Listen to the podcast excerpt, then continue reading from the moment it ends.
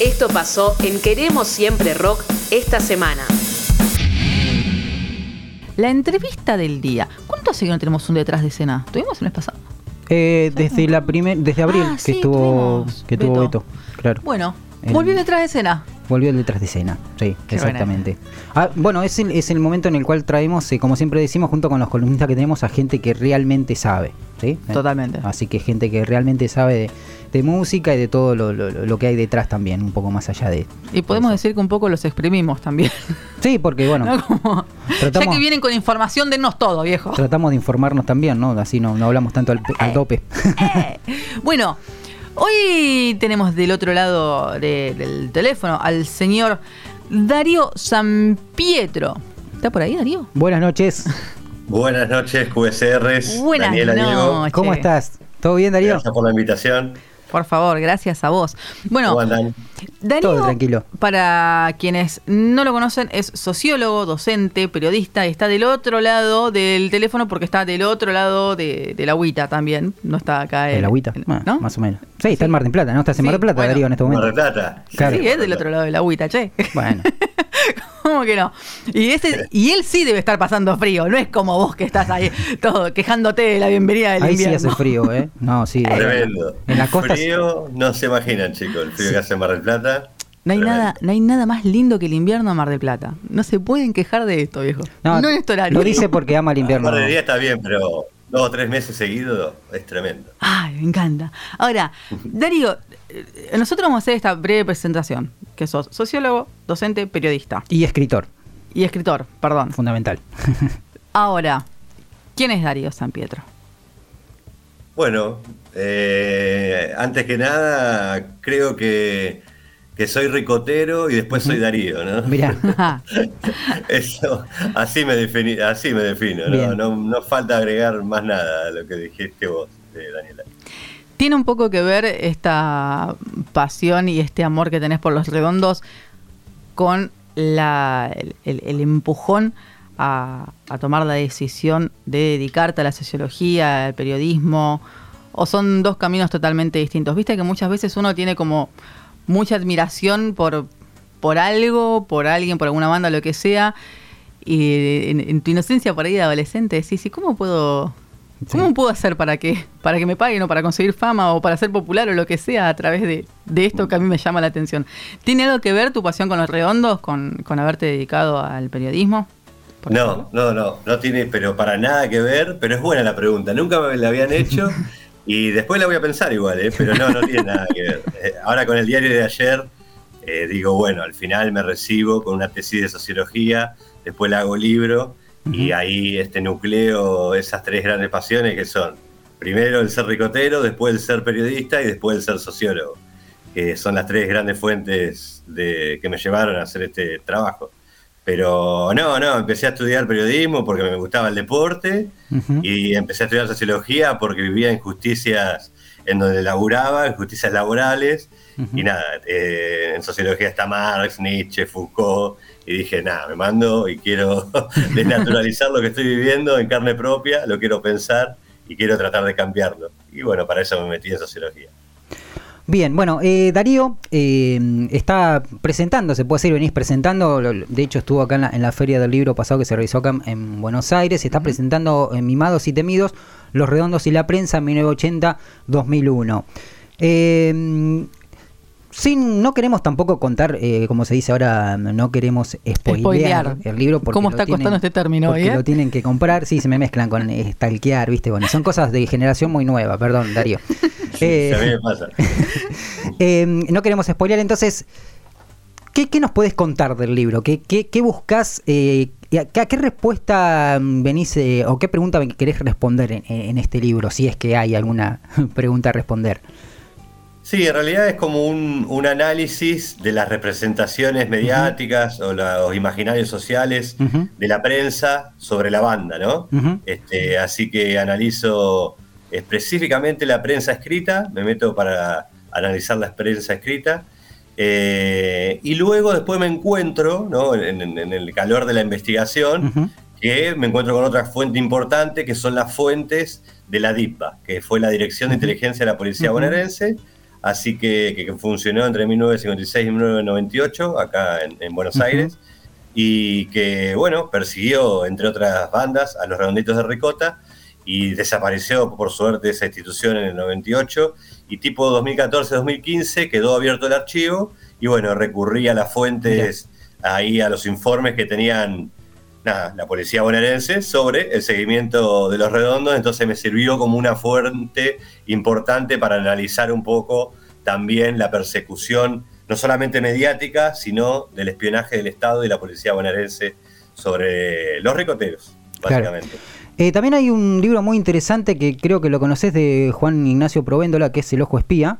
Sí, eh, Que creo que tiene un capítulo que justamente habla de esto, del espionaje en el rock o algo así. No, sinceramente no lo leí aún. Pero como que inclusive eh, la policía en ese momento intentaba interpretar los temas de los redondos. ¿Puede ser esto así? Eh, sí, sí, sí, realmente. Bueno, yo a Juan eh, lo conozco, bueno, porque leí el libro de él y todo. Él es la persona más mediática, bueno, que escribe en, varios, bueno, en varios, medios, digamos. Y, sí, lo tengo al libro de él, así que a él lo, convoqué para que me presente. Y él fue mi ah, presentador en la Feria del Libro. Así que estuvimos hablando un poco de eso.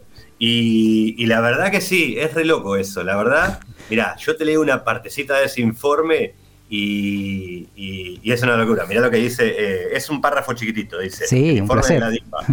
Hasta 1980 se los podía definir como una versión tercermundista de los punk británicos. Desde siempre sus integrantes tuvieron una actitud combativa contra todo lo que puede llegar a identificarlos con el sistema, ya sea político, comercial o televisivo. Esas actitudes se expresan en las letras de las canciones, que si bien no tienen la estructura tradicional, el mensaje está, pero se necesita conocer el código para descifrarlo. Eso es de, la, fuente directa de la DIPA.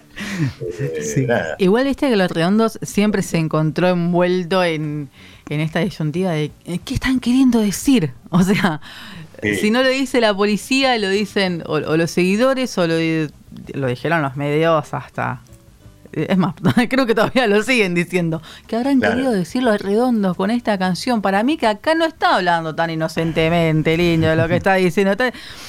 Yo quiero saber si a vos, en el transcurso de, en el transcurso creativo, ¿no? del libro, el transcurso de investigación, mejor dicho, te cambió también el, el modo de ver a la banda a como lo veías desde por ahí de chico como fanático todo esto de, darle tu enfoque profesional, ¿te hizo también cambiar un poco la visión de, su actitud por ahí con la gente, con la prensa?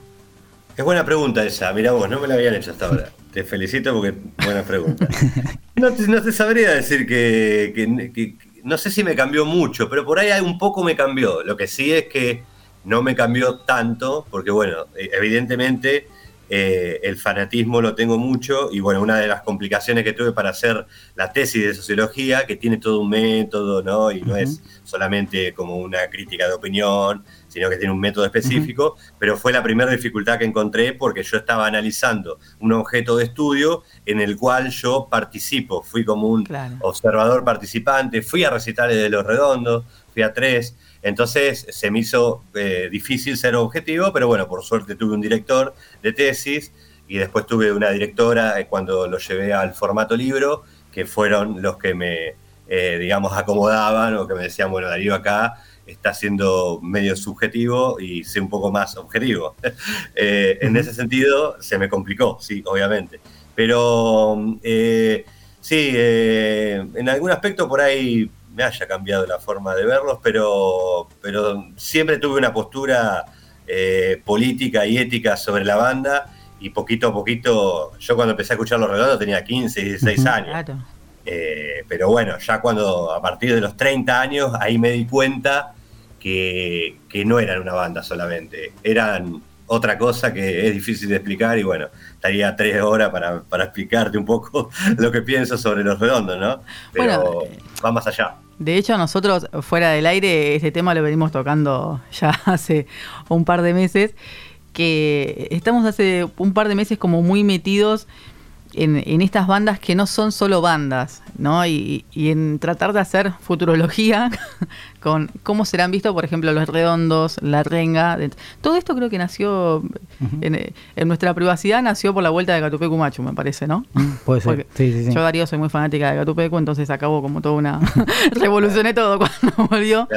y, nada, hablamos bastante de, de justamente estas bandas que no son solo bandas, como eh, la Renga, Los Redondos, quizás Los Piojos también, bandas que son sumamente masivas y que con el tiempo uno empieza a verlos de, otra forma. Y justamente estos trabajos, como el tuyo, de, en, Mimados y Temidos, ayuda también a, esto de, che, no, no te quedes solamente con la música y mucho menos te quedes con lo que te están diciendo los medios, porque hay que ver también desde qué, desde qué punto de vista te lo están diciendo los medios, con qué intención. Sí, aparte que, bueno, viste que sobre el indio, nada, le inventaban que no sé, que, tiene una casa en Nueva York, que tiene un avión. Profesor de filosofía. ¿Eh? Profesor de filosofía. Que fue profesor de filosofía, que fue profesor en, la ESMA. Eh, se la adjudicaron un sí. que bueno, por eso él sacó la, autobiografía, para explicar un poco los malentendidos que, que, enarbolan su, su, figura, ¿no? Y bueno, hay mucha malintención, ¿no? Mediática, política. Y bueno, este, también un poco el libro, este, Mimados y Temidos, un poco para aclarar el panorama y para decir, entre otras cosas, que Los Redondos, eh, si bien el indio era como el líder, había una mujer por detrás de ellos. Era la ingeniera psíquica o la 9 milímetros, que fue la Negra Poli. Negra Poli. La Negra Poli. La, pareja de, claro, de Sky. Y, y, era la que se sentaba a negociar y ponía la 9 milímetros en la mesa de Chaván, de Greenbar, o sea, metafóricamente la 9 milímetros, ¿no? Pero era la que le ponía el precio a la banda, ¿sí? Era la que, la que organizaba este, el evento, la que organizaba la seguridad, porque también lo que destaco en el, en el libro es que Los Redondos, a diferencia de muchas otras bandas, este, fueron multitudinarios a partir de, de, la autonomía, de la autogestión, de la autoindependencia. Bueno, ustedes saben, ¿no? De lo que estoy hablando, ustedes están eh, justamente llevando adelante un proyecto de este tipo. Exactamente lo mismo. Que, tiene más valor, ¿no? Entonces, bueno, eso fue lo que en un primer momento eh, los periodistas los catalogaban como los mimados, ¿no? Porque valoraban esos, esos valores y, y, ese entusiasmo de la autogestión y la independencia, la vanguardia, ser distintos, eh, lo underground. Eh, y que bueno, poco a poco los redondos se encontraron en que tenían que dejar de tocar en, cemento, en el paracultural, en obras, y tenían que ir a estadios o a hipódromos, y el público lo fue, digamos, llevando a lugares de ese tipo, porque ya era muy complicado eh, este, los recitales, y bueno, justamente ahí en los 90, la policía versus los ricoteros generaban batallas complicadas y en cada, en cada recital que, afrontaba la banda. Entonces, era, se hacían complicados los recitales de la banda en los 90, ¿no?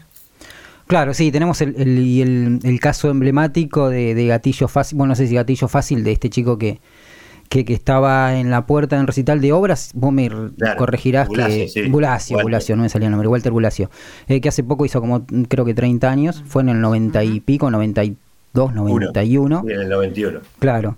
Eh, bueno, un poco eso, ese hecho en particular habla un poco de lo que está contando, ¿no? Digamos, este, lo que se vivía en ese momento. Sí, tal cual, lo agarraron afuera, este, a, unos, a unas cuadras del lugar, y una racia policial lo detuvo y en el celular, en el camioncito del, patrullero, lo llevaron, lo golpearon y murió a la, semana por los traumatismos. Eh, y bueno, sí, ahí, ahí, se, ahí fue como un quiebre en la historia de la banda este, y bueno, este, cada vez se hacían más complejos, más complicados, porque crecían, digamos, el público, como el indio llamó, los pibes de barrios desangelados, ¿no? Eh, y ahí me meto ya más sociológicamente en el libro a explicar cómo cambia la estructura social argentina, cómo, y cómo ciertos sectores de la juventud y, esto, esta gente, ¿no? De los pibes y pibas de barrios vulnerables, eh, sobre todo de conurbano, de la Ferrere, de la Matanza, de distintos sectores de Buenos Aires, este, eh, veían en las letras del indio y una figura paternal, chamánica, que comía su dolor y encontraban ahí un resguardo y la alegría para, poder vivir de una manera mejor. Y bueno, y la música y el arte es un poco eso, ¿no? Así que fue creciendo de una manera descomunal el público y por lo tanto el enfrentamiento con la policía, porque bueno, en los 90 no hubo un gobierno neoliberal que, la retirada del Estado no hizo que, que bueno, que, el mercado se maneje por sí solo, no se autorregule y de esa manera, entre otras cosas, se genere más pobreza, más exclusión y más desigualdad social.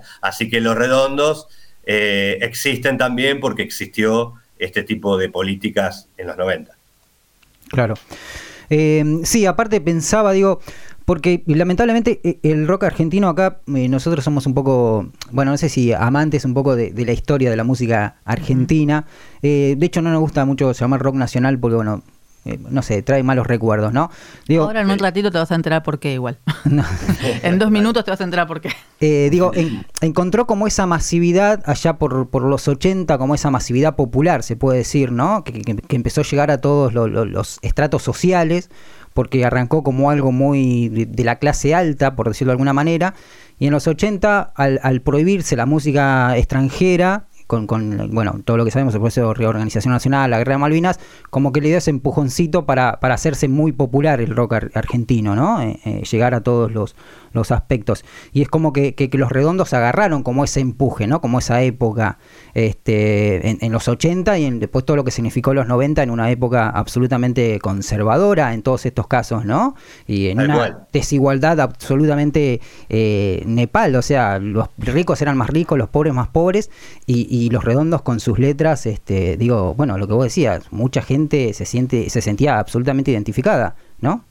Tal cual, tal cual. Sí, sí, por eso la sociología ¿no? nos muestra, nos enseña, deconstruye, desnaturaliza y, y, puede llegar a analizar un objeto de estudio como es la música o un fenómeno musical o una banda de música, pero no desprendida o aislada del contexto social en donde se produce, porque ¿no? la sociología muestra justamente que los contextos sociales, históricos, políticos y económicos condicionan determinadas cosas, y entre ellas la industria cultural, la industria deportiva, este, eh, la música, el arte. Entonces, en ese sentido, con esas características que vos estabas mencionando, Diego, este, las bandas de rock empiezan a tener cada vez este, mejor éxito. Pero bueno, lo importante acá y lo, diferente es que los, eh, los redondos tomaron un camino alternativo, ¿no? Y, a partir de eso, de generar un, un, un autoproyecto independiente, y, con poca prensa inclusive,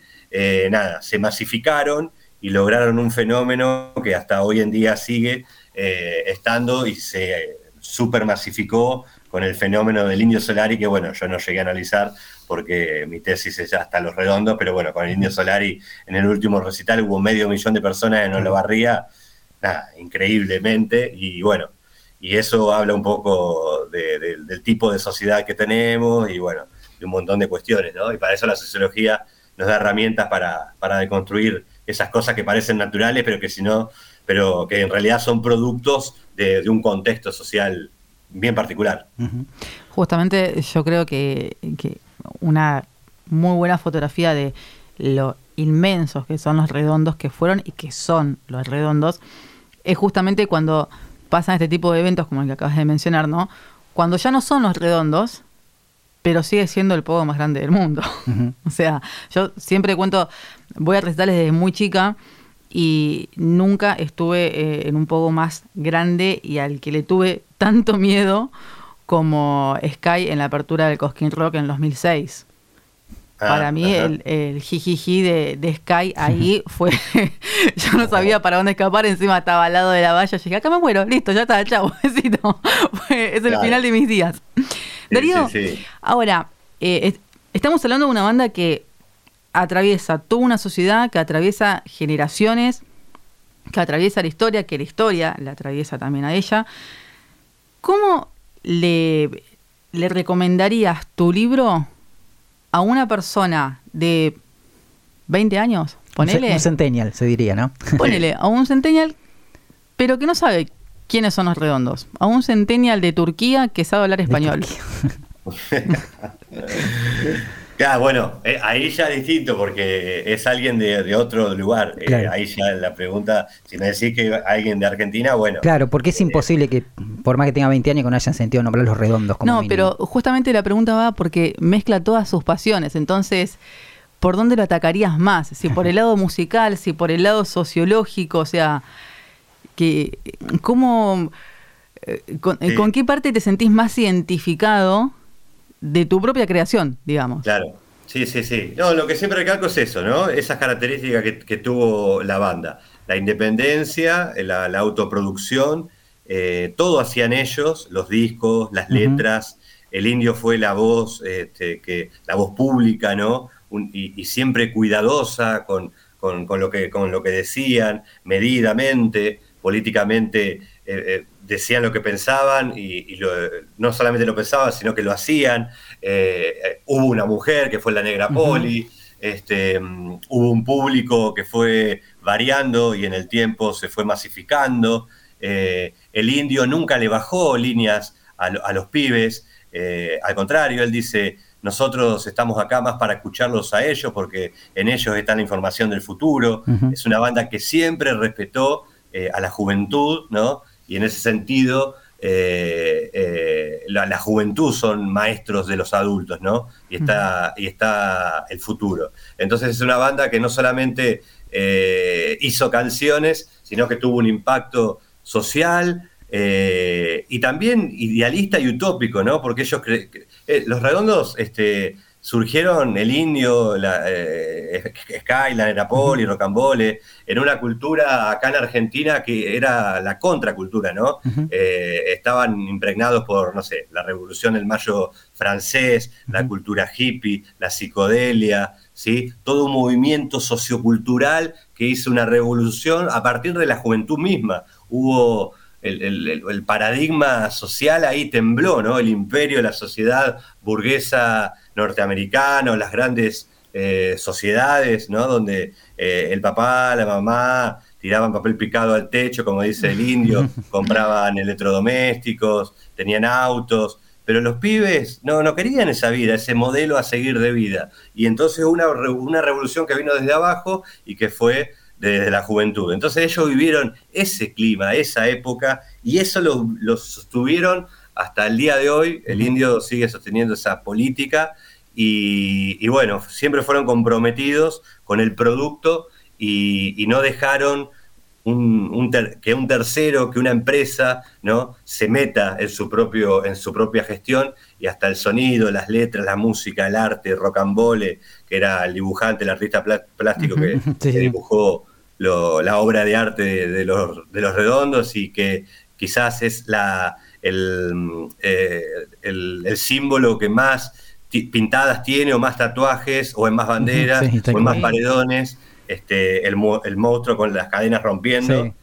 debe ser, este, eh, está en todos los barrios esa, esa imagen y las letras del indio, no sé, violencia es vivir- mentir, vivir solo cuesta vida, nuestro amo juega esclavo, también está en muchos tatuajes de personas que viven acá en Argentina, está en muchas paredes, está en muchas banderas, así que, que- esa cultura y esa filosofía tiene matices que hacen que no solamente sea una banda, sino que un fenómeno sociocultural eh, difícil de explicar. Claro, claro, que, que trasciende lo, lo musical totalmente.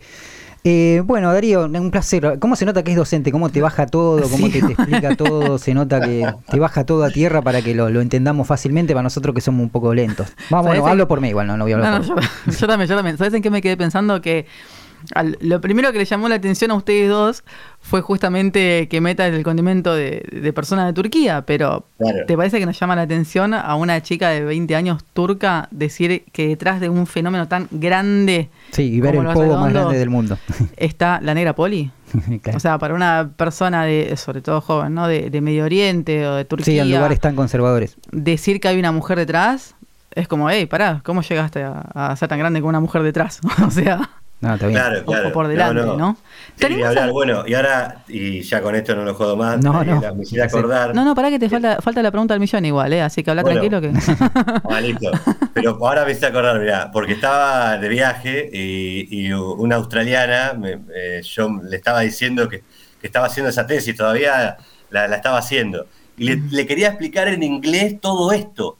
Y yo sé inglés, pero, pero no, no sé, no, no se lo, una impotencia, no se lo podía explicar, ¿viste? No, eh, imagínate, no, no lo puedo explicar en español y en inglés menos, pero bueno, me hiciste acordar un poco a eso. Está bien. Bueno, eh, cerramos con la pregunta del millón, porque lamentablemente vamos hasta las 11, pero me quedaría hablando hasta las 3 de la mañana con Darío. Eh, vamos con la pregunta que se repite a todos los invitados acá, mm, acá en el programa. y la pregunta es, ¿qué es el rock para vos? Bueno, el rock pareciera, ¿no? Que es como una cultura, ¿no? Contra, Una contracultura. Eh, eso es lo que dice el indio, al menos. Pero para mí, si yo le encuentro algún tipo de, explicación o de definición, eh, es, un movimiento artístico, sociocultural, estético, eh, ideológico. Ahí, ahí uno puede ver, puede ver al capitalismo, puede ver a la poesía, al arte, puede ver a las compañías puede ver la, independencia, eh, puede, puede ver estilos de vida, puede entender una sociedad, pero también puede divertirse y también puede este, quedar, digamos, como cosificado por un rock, eh, digamos, comercial. A mí me, gusta el rock del estilo de, Los Redondos o de La Renga que critican al sistema y a la cultura, y no solamente a partir de las letras, sino que que ellos mismos son proyectos eh, autogestionados y, tienen como una filosofía humana, este, ética, ambiciosa en el sentido de pertenencia, de familiaridad, de compromiso, de movimiento, de viaje, de ser nómades. Y el rock para mí tiene que ser eso, viajar, eh, entretenerse, pero hacernos pensar y hacernos compartir buenos momentos. Eso sería. Bien, mira, ahí tenemos un, una definición más de, qué es el rock desde lo sociológico, una mirada más sociológica. Nunca le hicimos esta pregunta a Vicky. Nosotros en el equipo tenemos a una socióloga también, que va ah, una vez al mes, y hoy estaba muy entusiasmada con esta entrevista. Creo que nunca se puso tan contenta. que le diga su respuesta. nunca le hicimos esta pregunta. Bueno, Darío, muchísimas gracias por este tiempo, muchísimos éxitos en, en lo que siga de la presentación de Mimados y Temidos obviamente también con el resultado de, las ventas muchísimos más éxitos. Eh, ¿Cómo, podemos conseguir tu libro, Darío, digamos, este, si queremos tener mimados y temidos? Este, imagino que está digital, en físico, ¿cómo lo conseguimos? Sí, está en Amazon digital y si no físico en las librerías. Eh, bueno, acá es una editorial independiente de, EUDEM, digamos, en la editorial de la Universidad Nacional de Mar del Plata. Y no hizo tantas tiradas, hizo, hizo 300. Pero bueno, está en las librerías. Eh, en Buenos Aires calculo que debe estar y debe estar en, los stands de las librerías de, universidades nacionales, ahí en, esa, en, ese sector, digamos, lo pueden ubicar. ¿Y a vos por dónde pueden seguirte? Y por las redes, Darío San Pietro. Bien, bárbaro. Bueno, muchísimas gracias por eh, tu tiempo y por toda, toda, toda, toda, toda esta data. Gracias, Darío. Un placer. Diego, un gusto enorme y muchas gracias a ustedes y que sea rock. Escucha Queremos Siempre Rock todos los martes de 23 a 24 por Radio Colmena.